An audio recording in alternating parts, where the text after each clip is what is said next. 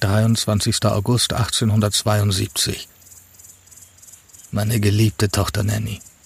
Ich habe einen langen Brief für dich vorbereitet, aber kein vernünftiger Mensch wird ihn zur Küste bringen, bevor der Krieg vorbei ist. Deshalb schicke ich dir diesen Brief, denn es macht wenig aus, ob er verloren geht oder nicht. Ich habe Post von euch allen erhalten und war sehr froh darüber. Der gute, tapfere Stanley brachte sie mit. Morgen früh, Gott sei Dank, mache ich mich auf den Weg, um mein Werk zu vollenden. Dann komme ich endlich nach Hause. In Liebe, David Livingston. Westwärts. Ein Podcast über Entdecker und ihre Geschichten. Von Ole und Tore.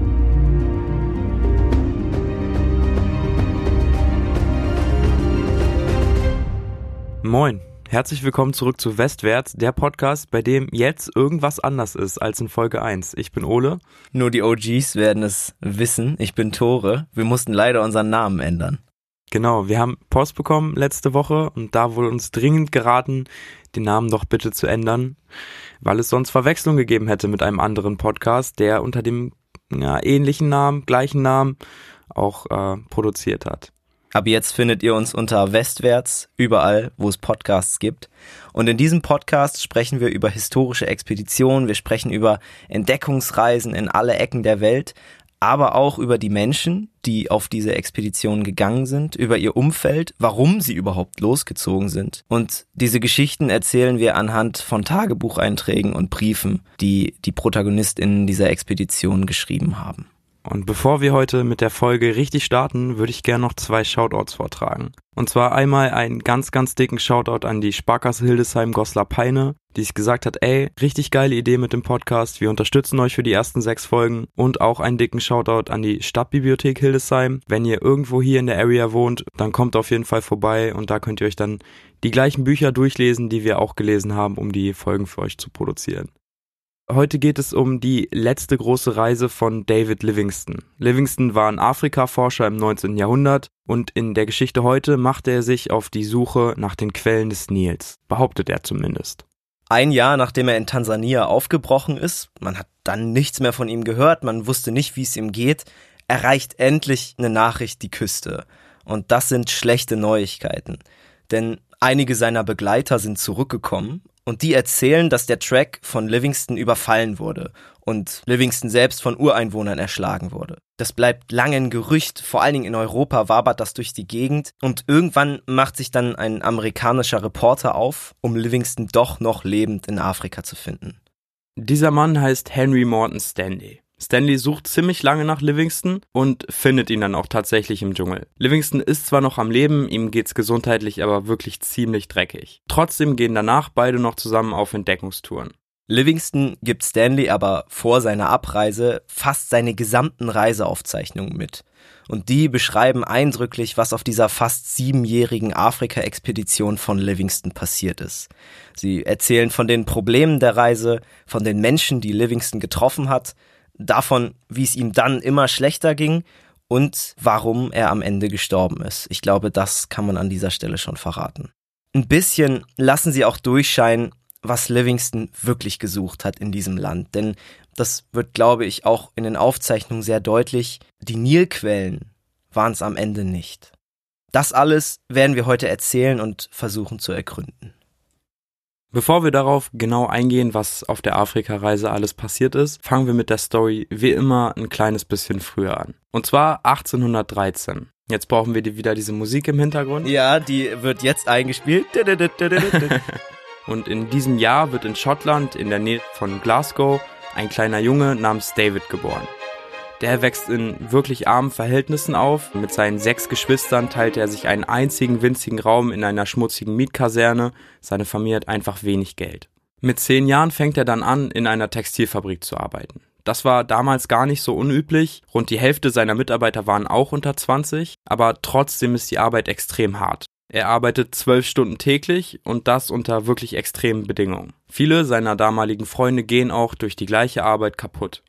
Aber David zieht das Ganze gut durch. Vielleicht auch wegen seiner Eltern, die das immer befeuert haben. Dieses harte Arbeit, dieses ohne Fleiß kein Preis. Die leben nach diesem Grundsatz.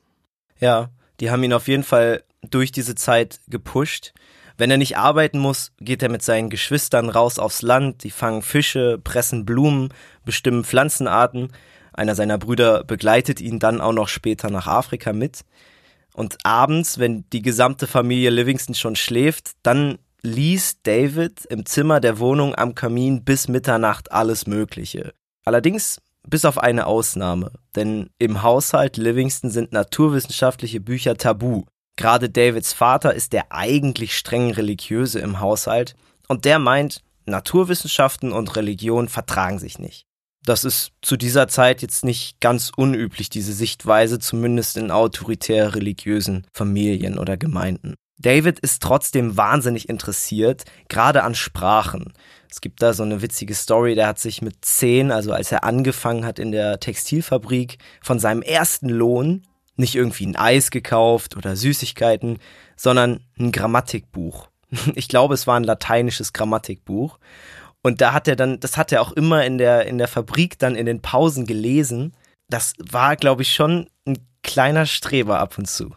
Was ich an diesen Expeditionsstories immer so krass finde, ist, dass man meistens denkt, okay, das sind Leute, die viel Sport gemacht haben, Draufgänger sind und sich dann entschieden haben, in ein anderes Land zu gehen. Aber meistens sind es wirklich so kleine Nerds, die einfach einen Traum haben und sich dann auf diese Reise vorbereiten und sich von seinem ersten Lohn ein Grammatikbuch zu kaufen. Da musste schon wirklich ein krasser Nerd sein. Also ich weiß nicht, was ich mir von meinem ersten Lohn gekauft hätte.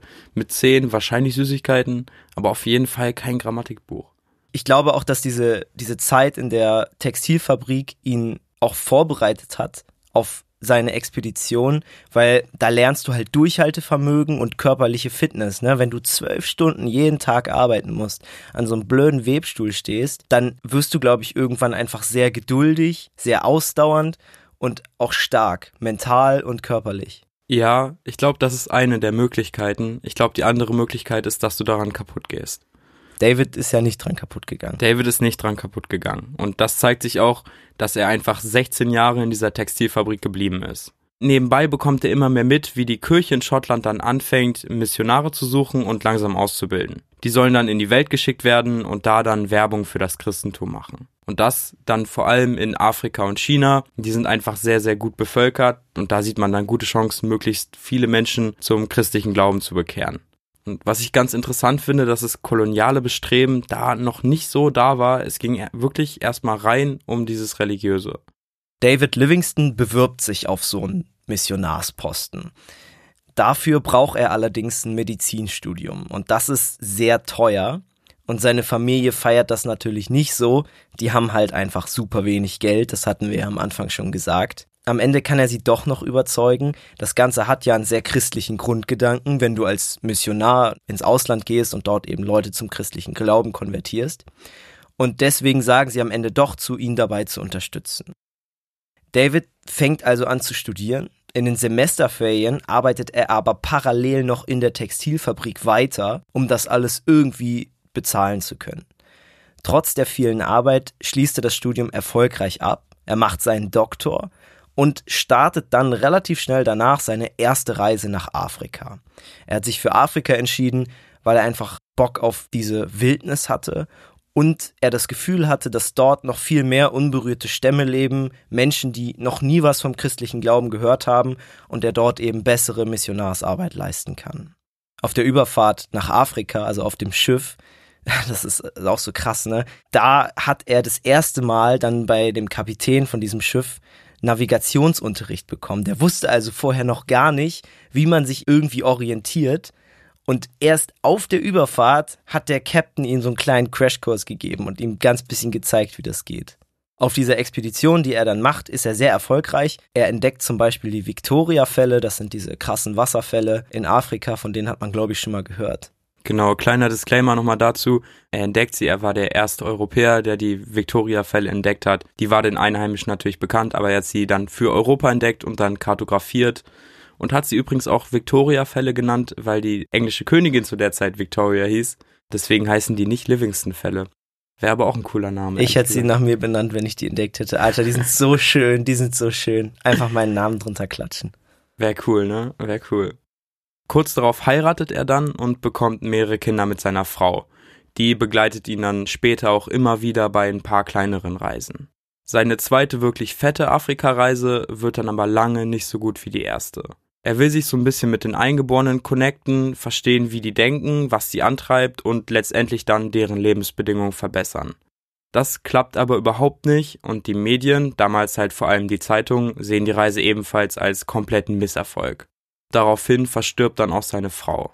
Und ich glaube, der ganze Shit muss Livingston echt bewegt haben. Im Internet gibt's Bilder von ihm aus der Zeit, da ist er so 52 Jahre alt und da sieht man, der ist gezeichnet vom Leben. Der hat diese typische, dieses typische wettergegerbte Gesicht, was man bei Entdeckern oft sieht. So leicht eingefallene Augen und alternde Haut.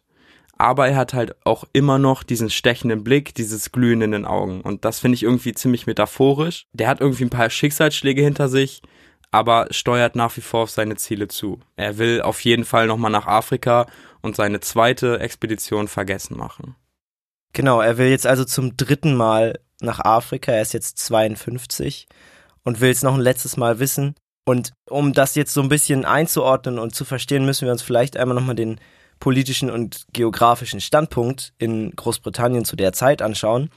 Es gibt Karten von Afrika, also Maps, und die, als ich die gesehen habe im Internet, ich finde, die sehen so ein bisschen aus wie so ein Keks, der an den Seiten so ein bisschen angebissen ist. Dort wurde nämlich schon kartiert, an den Küsten wusste man schon so ein bisschen, da, da waren halt schon viele Leute, da waren einzelne Handelsposten, Missionare waren dort auch schon. Da konnte man also schon kartieren. Aber das ganze Landesinnere, der ganze Rest, 90 Prozent der unteren Hälfte des Kontinents, ist weiß. Da ist nichts. Da sind ein paar Flüsse eingezeichnet, unter anderem auch die Victoria-Fälle, die Livingston ja selbst ein paar Jahre davor entdeckt hat. Aber sonst ist da nichts. Das liegt halt daran, dass die Welt, vor allen Dingen Europa, bis dahin einfach nicht so krass an Afrika interessiert war. Andere Regionen waren da deutlich interessanter. Gerade China und Nordamerika waren in der Zeit irgendwie ziemlich hoch im Kurs. Und das ändert sich halt jetzt erst langsam. Was jetzt das Problem ist, ist, dass Livingston kein Geld hat für die letzte Expedition. Das heißt, er wendet sich wieder an die Regierung, aber die will ihm das Geld natürlich nicht einfach so vorschießen. Seine letzte Expedition ist ja deutlich schief gelaufen. Ja. Also braucht er so ein Ziel, so ein geografisches Ziel der Expedition, die so einen Geldaufwand einfach rechtfertigen. Ja, der Und braucht einfach einen geilen Brandname für diese Expedition. Genau. Einfach Marketing. Und sein Marketing und sein Brandname, wie du sagen würdest, ist dann Quellen des Nils. Also er will die Quellen des Nils finden. Es gibt Forscher, die davor schon danach gesucht haben und es gibt viele Vermutungen, aber keiner hat die Quellen des Nils bislang gefunden. Also sagt Livy, ey, ich mach das. Er bekommt dann sogar ein bisschen Kohle, weil das Interesse irgendwie schon ziemlich hoch ist und diese Quellen des Nils auch so ein bisschen mystisch sind zumindest zu der Zeit. Man hat auch gedacht, ich meine, der Nil ist der größte Fluss der Welt, das wusste man damals schon. Man hat gedacht, die sind irgendwie super von Bedeutung. Kleiner Spoiler, mittlerweile sind die eigentlich, naja, ziemlich egal. Also man hat sie gefunden, es gibt irgendwie zwei Quellflüsse, aber die sind halt überhaupt kein wichtiges Ziel. Also das bringt halt eigentlich gar nichts, dass man weiß, wo der ist. Trotzdem bekommt er dann ein bisschen Kohle vom Staat, aber lange nicht so viel, wie er erwartet hat. Und er muss dann selbst noch ordentlich reinbuttern. Irgendwann hat er dann tatsächlich alles zusammen und es kann endlich losgehen. Livingston weiß an dieser Stelle natürlich noch nicht, dass es jetzt seine letzte Reise sein wird und dass er sein Heimatland bei der Verabschiedung nie wiedersehen wird. Im Januar 1866 kommt er dann mit dem Schiff in Sansibar an. Das ist so eine kleine Insel vor Tansania, das ist der Startpunkt der Expedition. Dort stellt er seine Crew zusammen, 13 indische Soldaten, einige Begleiter, die ihnen auf der Expedition so ein bisschen helfen sollen, von den Komoren, das ist so eine Inselgruppe, und sehr viele Natives aus dem Inland als Träger. Ein paar davon sind sogar befreite Sklaven. Man muss wissen, zu der Zeit, in der Livingston eben losreist, ist der Sklavenhandel gerade dort in Tansania sehr hart am Blühen. Ich glaube, das werden wir in der Story auch nochmal sehen. Der wird uns noch ein bisschen durch die Geschichte begleiten. Als Lasttiere nimmt er Kamele, Esel und Büffel mit. Und während er sich da vorbereitet, den ganzen Shit einkauft und sich super viele Gedanken um die Logistik macht, bekommt er direkt nochmal gute Neuigkeiten, denn die Reste von einer deutschen Expedition treffen auf der Insel ein. Es sind aber nur noch die Reste, weil der Großteil der Gruppe von irgendeinem Stamm, der dort gelebt hat, überfallen wurde und ermordet wurde. Für Livingston ist es aber kein großes Ding, der ist ziemlich happy, dass es jetzt endlich losgehen kann, optimistisch, der macht sich eigentlich keine Gedanken über irgendwelche Fehlschläge. und schreibt am 26. März 1866 in sein Tagebuch. Jetzt, wo ich an dem Punkt stehe, eine neue Reise ins Innere von Afrika anzutreten, fühle ich mich hochbeglückt. Kein Zweifel, viel Mühseligkeit ist dabei. Strapazen, von denen sich Reisende in gemäßigteren Himmelsstrichen nur eine schwache Vorstellung machen können. Aber der von der Stirn rinnende Schweiß hört auf, ein Fluch zu sein, wenn man im Dienste Gottes arbeitet. Niemand kann den Zauber der Rast wahrhaft schätzen, wenn er nicht vorher harte Anstrengungen überstanden hat. Sie fahren dann aufs Festland und ziehen von da aus dann los. Für seine Vorhaben hatte dann immer ein paar Träger dabei und die tragen ihm dann halt Nahrung und Ausrüstung. Was er auch viel mitnimmt, ist Tauschware, sowas wie Stoffe, Drähte oder anderes Zeug. Das bekommt man in Europa ja industriell, also relativ easy und relativ günstig. Und das tauscht er auf dem Weg dann immer wieder gegen Essen, aber vor allem auch gegen Dienstleistungen. Was er auch immer wieder macht, ist Dörfer zu besuchen und die Kranken dort mit Medizin zu versorgen. Das hat er auch so ein bisschen als Auftrag für sich selber auf diese Afrika-Reise mitgenommen. Die Leute in den Dörfern sind ihm deswegen in der Regel natürlich auch freundlich gestimmt. Die meisten haben noch nie Menschen mit weißer Haut gesehen und Livingston geht auf diese Menschen zu. Der macht super viele Aufzeichnungen in seinen Tagebüchern zu ihrer Lebensweise, schreibt auf, wie sehen sie aus, wie bestreiten sie ihren Alltag auch an was glauben sie, also auch die Religion ist immer wieder Thema. Aber ich fand's krass, dass gerade bei dieser letzten Reise Livingston überhaupt nicht diesen Missionar hat raushängen lassen, sondern er hat einfach vorsichtig nachgefragt, ey, was glaubt ihr, was kommt nach dem Tod? Was glaubt ihr, wer hat euch geschaffen? Und da hat er natürlich super viele verschiedene Antworten bekommen, aber er hat sie nie eingeordnet oder hat nie gesagt, ey, das ist irgendwie schlecht, glaubt doch mal lieber an Gott. Also er hat nie versucht, aggressiv das Christentum hier unterzujubeln. Ja, was mir bei äh, Livingston auch wirklich positiv aufgefallen ist, dass er nicht so sehr in seiner Zeit gefangen ist. Damals hatte man ja auch noch dieses klare Bild, okay, wenn Weißer nach Afrika kommt, der steht auf dieser Stufe und die Einheimischen stehen drei darunter. Und das war bei Livingston einfach nie so. Er hat auch einmal in sein Tagebuch geschrieben, das war ein bisschen später, dass er sich für seine weiße Haut schämt. Er wäre gerne dunkelhäutig. Ja, so. ja. Und das ist ein krasser Gegensatz zu der Zeit, finde ich er ist ja auch unter Arbeitern, also unter in der untersten Schicht aufgewachsen. Die meisten Forscher oder die meisten Expeditionsleiter, die zu der Zeit nach Afrika kommen, waren halt Akademikerkinder, hatten irgendwie eine reiche Familie. Aber Livingston wusste, wie es ist, ein einfacher Arbeiter zu sein. Und jetzt schiebt sich diese lange Karawane aus Trägern, aus Lokies und eben auch aus Livingston träge von Dorf zu Dorf. Und die sind extrem langsam unterwegs. Die schaffen selten, aber in besten Tagen schaffen die 10 Kilometer pro Tag. Das ist verdammt wenig. ist also, wenig. Und Livingston möchte gern ein bisschen schneller vorankommen, aber diese indischen Soldaten, die er mitgenommen hat, die haben dann halt so ein paar Gewehre in die Hand gedrückt bekommen und sollten die Gruppe eben beschützen. Die haben es einfach nicht so eilig. Die machen zwischendurch immer wieder längere Pausen. Die sitzen da ständig und smoken. Und die chillen einfach die meiste Zeit so, ne? Zumindest in den Augen von Livingston. Mit den Kamelen können die auch irgendwie nicht richtig umgehen. Die Kamele werden ständig überbeladen von denen und wenn es dann mal nicht so läuft, wie sie wollen, dann treiben sie die auf brutale Art und Weise an mit der Peitsche. Und das sind alles Sachen, die Livingston sehr, sehr aufstoßen. Es gibt echt viele Beschwerden über diese indischen Soldaten in Livingstons Tagebuch. Der hat die echt gehasst. Also der hat die, der hat gesagt, die sind faul, inkompetent. Ey, wirklich, ich habe seitenlange Beschwerden über diese indischen Soldaten gelesen. Ja, ist krass und ich glaube, wenn man Livingston so verärgern wollte, dann musste man wirklich schon ziemlich scheiße in seinem Job sein. Also wirklich. Er hat sie dann ja auch irgendwann Schritt für Schritt entlassen, weil er einfach hart abgefuckt war von denen. Aber auch krass, oder? Weil er dann keine Eskorte mehr hatte, also keine bewaffneten Menschen mehr, die dafür gesorgt haben, dass irgendwie alles sicher abläuft. Ja, ich frage mich, wie inkompetent deine Eskorte sein muss, dass du sagst, ich laufe lieber ohne Eskorte hier durch. Das ist ja so ein bisschen so, als wärst du irgendein Promi hier oder so und hättest dann so einen Bodyguard neben dir und du wirst sagen, ey, bevor ich mit dem hier rumlaufe, laufe ich lieber ohne Schutz. So. Livingston zieht weiter von Dorf zu Dorf, auch ohne diese indischen Soldaten, und packt in den Dörfern auch immer wieder seinen Medizinkoffer aus, hilft den kranken Eingeborenen. Die haben da ja keine medizinische Versorgung, das heißt, er ist der erste richtige Arzt, der sie behandeln kann. Manchmal schafft er es sogar, sie zu heilen, manchmal auch nicht. Und wenn das Dorf reich ist oder die Zeit gut ist, die Ernte gut ist, dann bekommt er auch eine Gegenleistung. Meistens geben die ihm dann eine Ziege mit oder Körbe, Lebensmittel, meistens ins Lebensmittel. Manchmal, wenn es dem Dorf nicht so gut geht, macht er das aber auch einfach so. Der Häuptling bat so dringend, dass ich noch einen Tag bleiben und einem kranken Kind Medizin geben möge, dass ich einwilligte.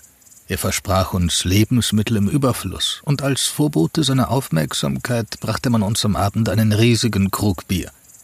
Mittags wird es sehr heiß, der Boden unter den Füßen brennt wie Feuer. Wir schaffen nur kurze Märsche, hauptsächlich frühmorgens. Es ist mittlerweile Oktober und es wird jeden Tag wärmer. Kurzer Reminder, wir sind ja in Tansania. Tansania liegt ein bisschen unterhalb des Äquators. Das heißt, wenn bei uns Winter ist, wird es dort ein bisschen wärmer, wenn bei uns Sommer ist, wird es dort ein bisschen kälter.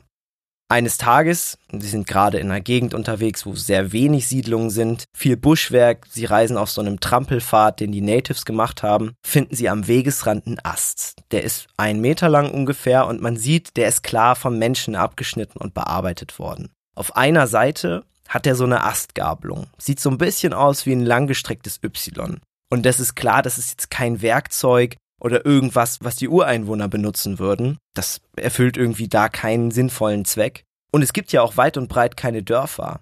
Irgendwie macht sich Unbehagen in der Gruppe breit. Was ist das? Und vielleicht ahnen es einige der Gruppe schon, aber dieser Ast ist ein Vorzeichen für großen Schrecken, den diese Gruppe noch erleben wird. Das ist aber nicht das Einzige, was die Gruppe beschäftigt. Das Wetter macht es ihnen mittlerweile auch immer, immer schwerer voranzukommen. Es sind jetzt einfach schon 35 Grad und es ist extrem feucht. Das heißt, du hast die ganze Zeit diese tropische Hitze. Natürlich kommen sie deswegen immer langsamer voran. Auch Essen und Trinken gehen langsam zur Neige. Das liegt daran, dass sie einfach immer weiter ins Landesinnere laufen und je mehr du im Landesinneren bist, desto weniger Dörfer sind dort.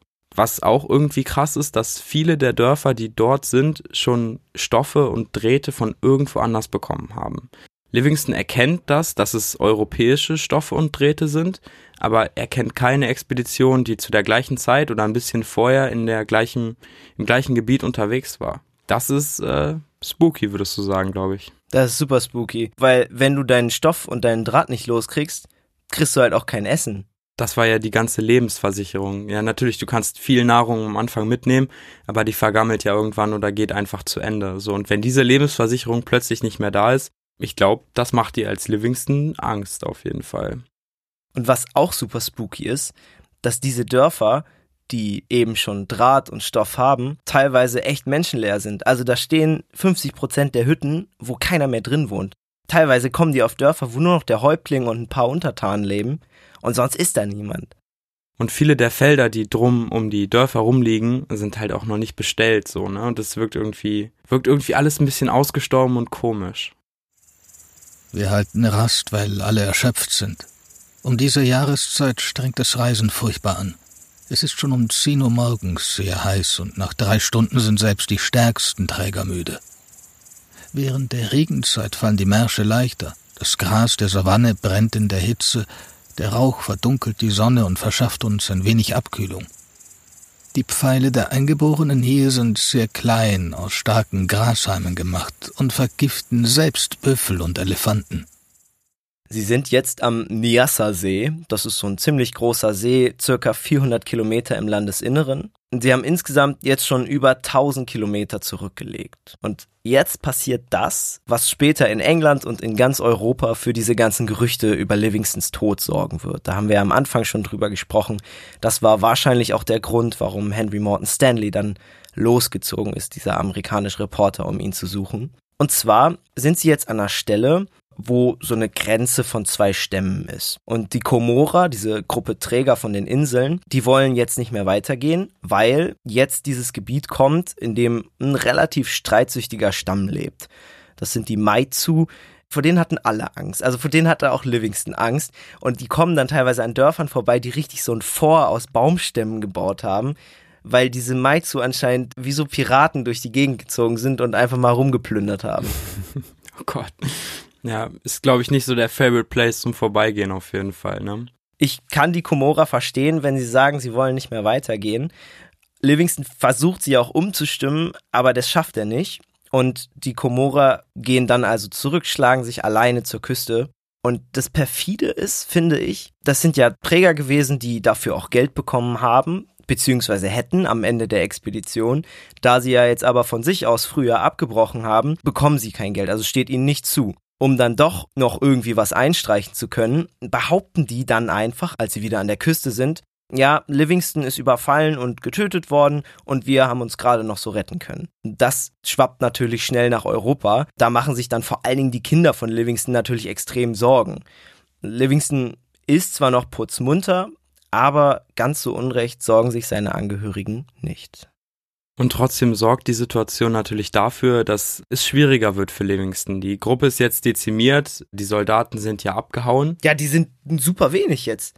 Also die indischen Soldaten sind weg, die Johanna-Leute sind weg, diese einheimischen Träger wechseln ja immer.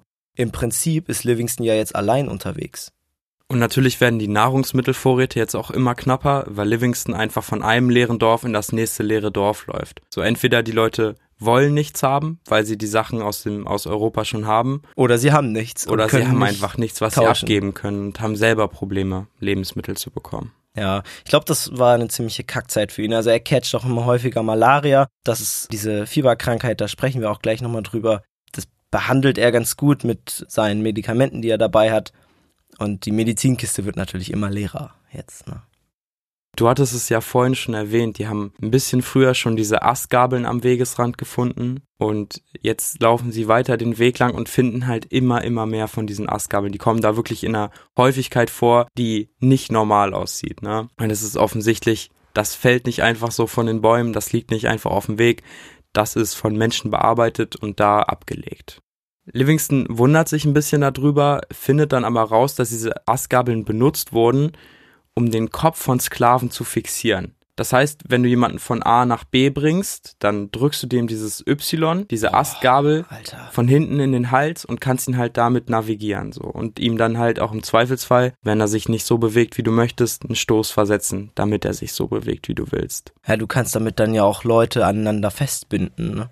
Also das auch. Es sind allgemein damals sehr, ja, wie soll ich es diplomatisch ausdrücken, sehr wirkungsvolle Mittel, um Sklaven von A nach B zu buxieren. Und das haben wir am Anfang ja auch schon gehört. Der Sklavenmarkt war damals echt ein blühendes Geschäft. Der wurde vorangetrieben häufig von Arabern, die nach Afrika kamen und dann in die einzelnen Dörfer gegangen sind und sich dort mit den Häuptlingen unterhalten haben. Und die Häuptlinge waren oft dazu bereit, jederzeit Leute aus dem Dorf gegen Stoffe oder gegen Drähte einzutauschen. Das erklärt natürlich auch, warum so viel Stoffe und Drähte schon im Umlauf waren, die Livingston dann gesehen hat. Weil die Araber einfach reingekommen sind und gesagt haben, hier, wir tauschen die Bevölkerung gegen bisschen Stoff, bisschen Draht. Genau. Deine Leute. Und das erklärt natürlich auch, warum die Dörfer so leer sind und warum viele Felder nicht bestellt sind. Ne? Den Dörfern fehlen einfach die entsprechenden Männer, weil die Häuptlinge einfach das halbe Dorf an die Araber verkaufen. Und dass das keine nachhaltige Rechnung ist, ich glaube, das ist uns allen bewusst. Livingston hat es auch einmal aufgeschrieben, wie viel diese Sklavenhändler an die Häuptlinge bezahlt haben für eine Person. Und es waren einfach zwei Meter Stoff. Also es kommt natürlich drauf an, ne, ob das jetzt eine Frau ist, Kinder haben sehr viel gebracht, weil die halt noch viel Zeit hatten. Einfach ein Menschenleben eingetauscht gegen zwei Meter Stoff, ne, und der Stoff ließ sich damals in Europa ja industriell herstellen, das heißt relativ günstig. Und dafür ein Menschenleben einzutauschen. Es ist ja auch ein dicker Profit für die Sklavenhändler, ne? Die kaufen für zwei Meter Stoff einen Menschen und schippern den dann nach, ich weiß nicht, in Westen, nach Amerika, auf die Baumwollplantagen. Gut, der Sklavenhandel steht gerade kurz vorm Niedergang, aber trotzdem, die cashen da richtig ab. Also es ist ein lohnendes Geschäft, definitiv.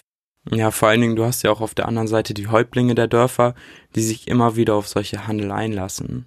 Und das ist ja auch das, was Livingston immer wieder versucht Abfuckt. zu verhindern. Und genau, es fuckt ihn ab und er geht zu den Häuptlingen hin und sagt, ey, macht es nicht. Ihr habt dann zwar zwei Jahre lang irgendwie Leben im Überfluss, weil ihr dann den ganzen Supply von den Sklavenhändlern habt, aber danach wird es euch richtig dreckig gehen, weil ihr keine Leute mehr habt, die die Felder bestellen, ihr habt keine Leute mehr, die jagen gehen und ihr habt einfach auch ein bisschen, ja, moralisch fragwürdig, zumindest fragwürdig gehandelt. Wir kommen jetzt nochmal zu einer Stelle, wo Livingston schreibt von einem Erlebnis mit einer Sklavin.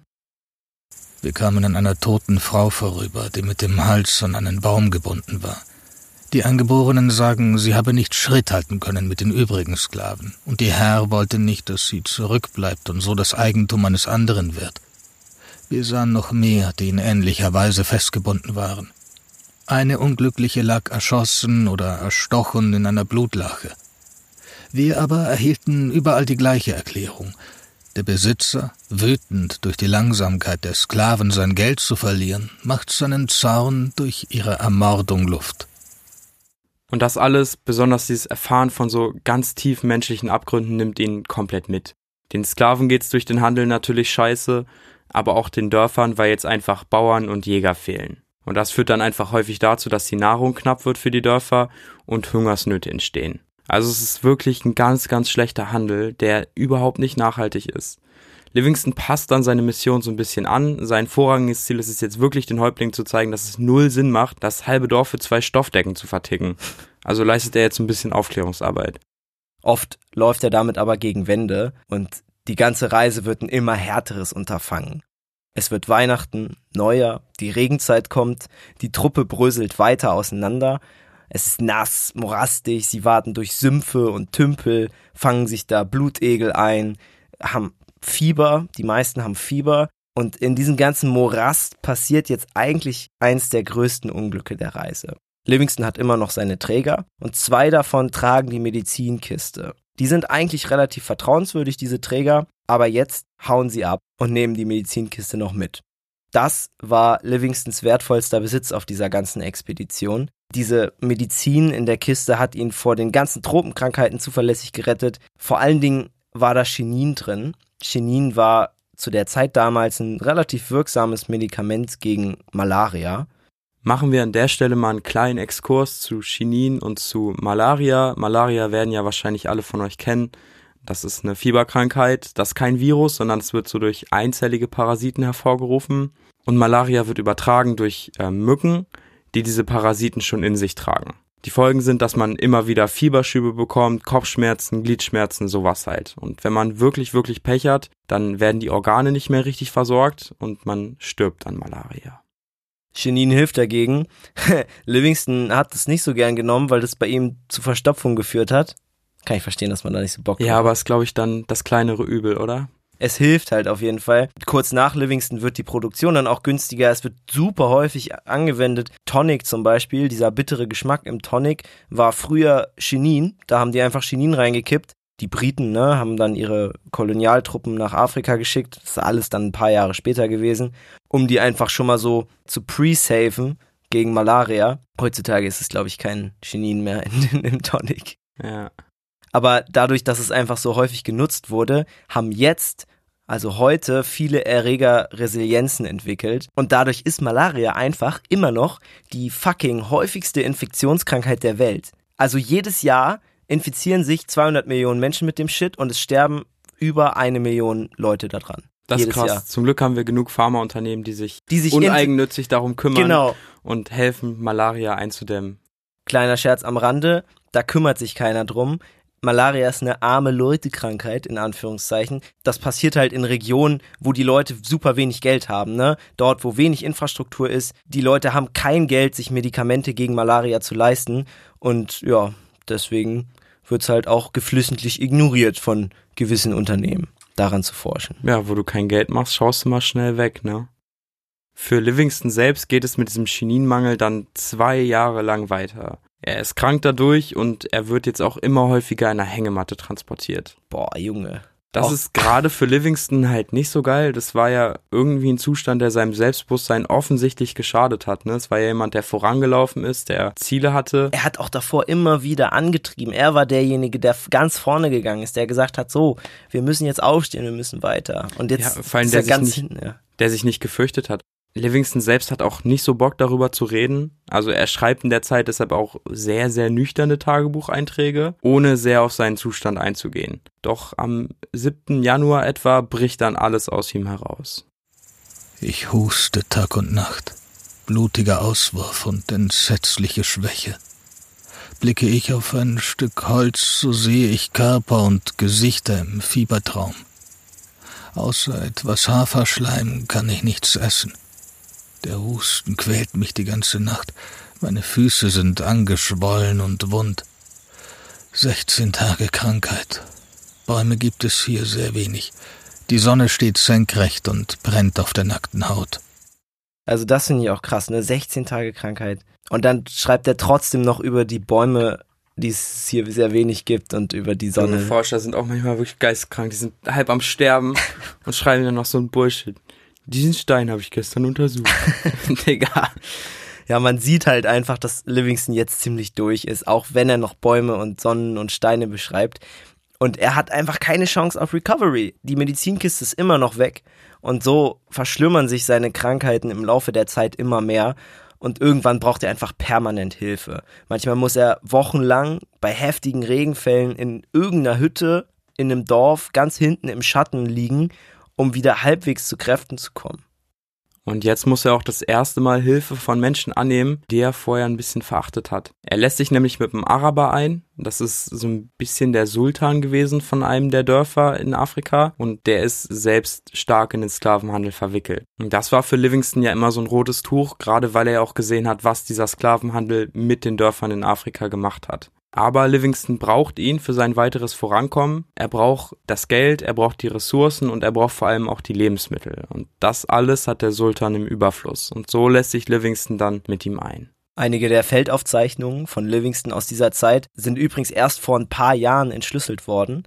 Die waren zwar erhalten, die hat Stanley dann auch mitgebracht, aber die lagen in den Archiven rum und waren völlig unlesbar, weil Livingston zu der Zeit keine Tinte mehr hatte, der hatte auch kein Papier mehr. Er hat dann Saft aus Pflanzen genommen und hat damit dann auf alte Zeitungen geschrieben. Das alles halt mit zittrigen Händen, immer wieder zwischen zwei Fieberschüben und das konnte halt bis vor kurzem niemand entziffern. Ich habe mir es mal angeguckt, ich konnte es auch nicht entziffern. Sieht aus wie, sieht einfach, ja, man kann es nicht lesen. Also definitiv nicht. Aber moderne Technik macht es möglich.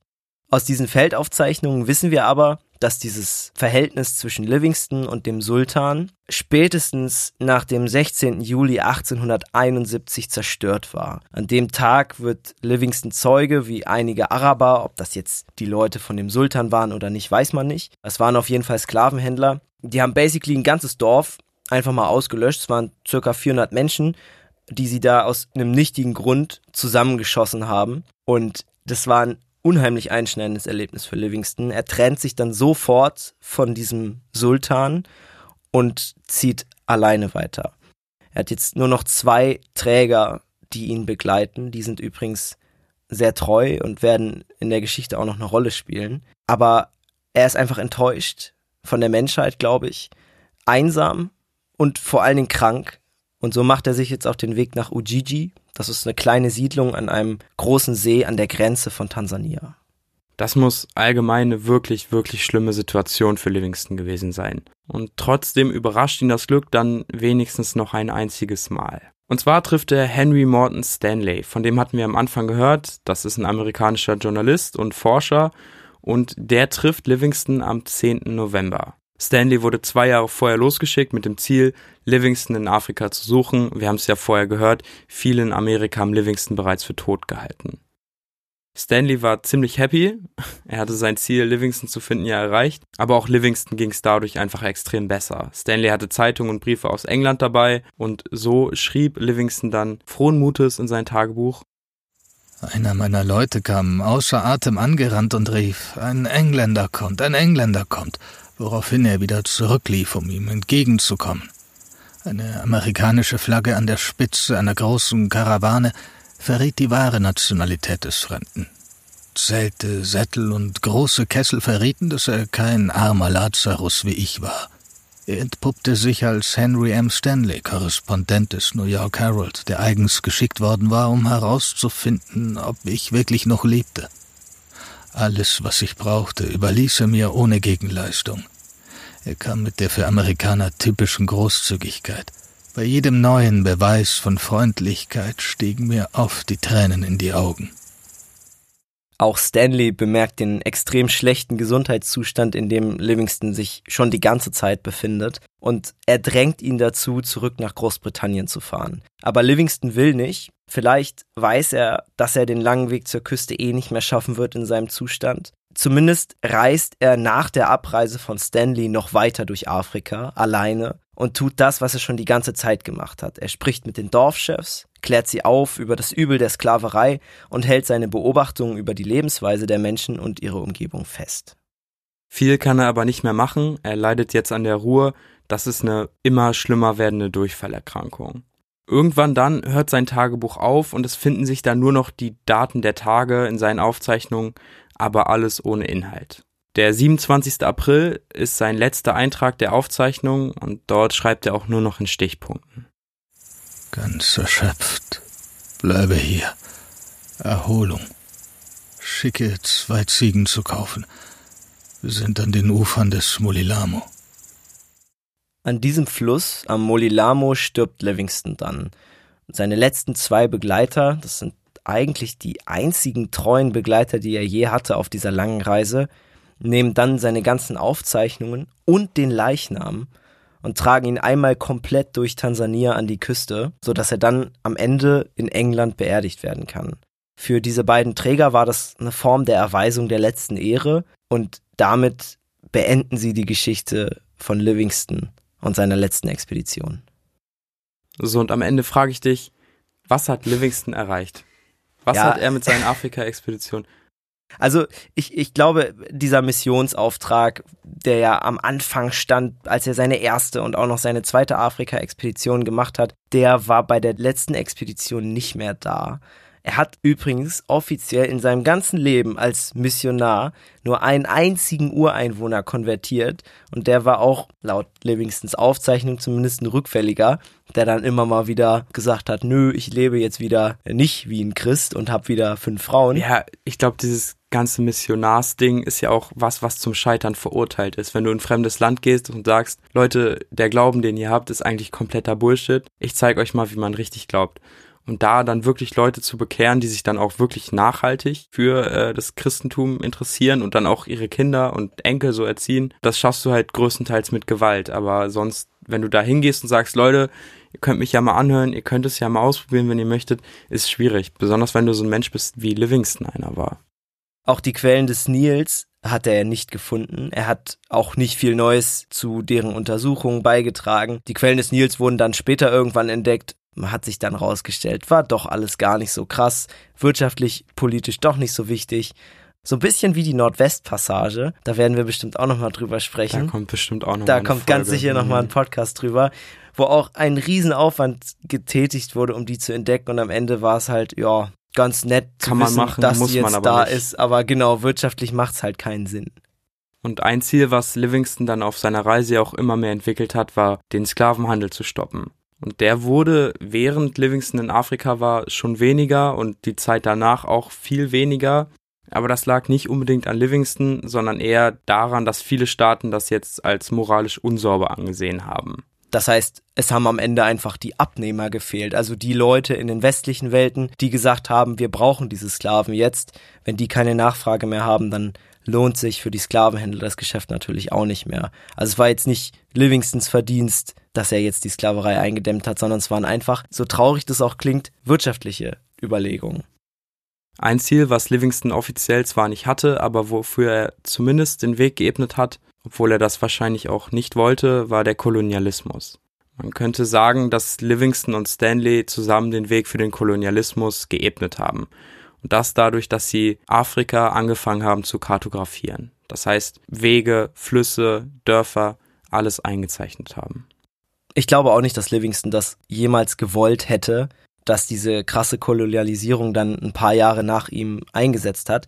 Was ich ganz interessant fand, ist, der Westen hat diese Sklaverei, die eben da ja zu Livingstons Zeiten noch vorherrschend war, praktisch als Grund genommen, dann ganz Afrika zu kolonialisieren. Die haben nämlich gesagt, also der Westen, ey, wir sind gegen den Sklavenhandel und wir kommen jetzt nach Afrika und befreien euch von den Arabern. Am Ende ging es der Bevölkerung unter der Kolonialherrschaft halt fast noch schlechter als vorher, zumindest in einigen Staaten. So gesehen kann man also sagen, dass dieser Spirit von Livingston, diesen Sklavenhandel zu beenden, sich dagegen auszusprechen, vom Westen adaptiert wurde, aber nur für eigene Zwecke benutzt wurde. Das heißt, der Westen hat einfach gehörig, und das meine ich so, auf Livingstons Namen gespuckt. Auch Henry Morton Stanley, dieser Journalist, der ja ohne Livingston niemals so bekannt geworden wäre und niemals so viel Einfluss bekommen hätte, hat dann nach Livingstons Tod im Kolonialismus-Game ordentlich mitgemischt. Insofern hat diese letzte Expedition von Livingston dem Kolonialismus doch nochmal einen Push mitgegeben, auch wenn Livingston das niemals gewollt hätte. Was ich an der Story aber noch romantisch fand, muss ich ehrlich sagen, war ähm, das Begräbnis von Livingston und wie damit umgegangen wurde. Er wurde ja, wie gesagt, nach England gebracht und dort dann auch beerdigt. Aber seine treuen Begleiter haben sein Herz in Afrika gelassen und haben das unterm Baum mitten in der Wildnis begraben. Da steht jetzt immer noch so ein kleiner Gedenkstein und jedes Jahr kommen da Menschen hin, um sich die Geschichte und die Geschichten von Livingston und Afrika anzuhören. Auch wenn er es zu seiner Zeit damals nicht wirklich geschafft hat, das Leid der Bevölkerung in Afrika zu mindern oder auf diese Menschen und ihre Lebensweise aufmerksam zu machen, zumindest nicht im großen Stil, ist seine Geschichte trotzdem bis heute eine Legende. Zum Abschluss haben wir noch einen Eintrag, den schreibt Livingston irgendwann auf seiner Reise, als er wieder einmal unfreiwillig Zeuge des Sklavenhandels wird und sieht, wie eine Karawane an aneinandergebundenen Menschen an ihm vorbeizieht. Und da macht Livingston eine interessante Entdeckung, vielleicht auch die wichtigste, zumindest die spirituellste seiner ganzen Reise. Die seltsamste Krankheit, die ich in diesem Land gesehen habe, scheint wirklich das gebrochene Herz zu sein, und sie befällt freie Männer, die gefangen genommen und zu Sklaven gemacht wurden. Diese Menschen schrieben ihren einzigen Schmerz dem Herzen zu und legten die Hand auf die richtige Stelle, obwohl sie denken, dass das Herz im Körper an ganz anderer Stelle liegt. Viele von ihnen versterben, auch wenn sie genug zu essen und keine Arbeit hatten. Es scheinen wirklich gebrochene Herzen zu sein, an denen sie sterben. Das war's von uns. Ein dickes Dankeschön geht nochmal an die Sparkasse Hildesheim-Goslar-Peine und an die Stadtbibliothek Hildesheim für die Unterstützung für diesen Podcast. Ein dickes Dankeschön auch an euch, dass ihr so lange durchgehalten habt. Wenn ihr Bock auf Hintergrundinformationen habt, dann folgt uns auf jeden Fall auf Instagram unter westwärtspodcast. Vielen Dank fürs Zuhören. Macht's gut.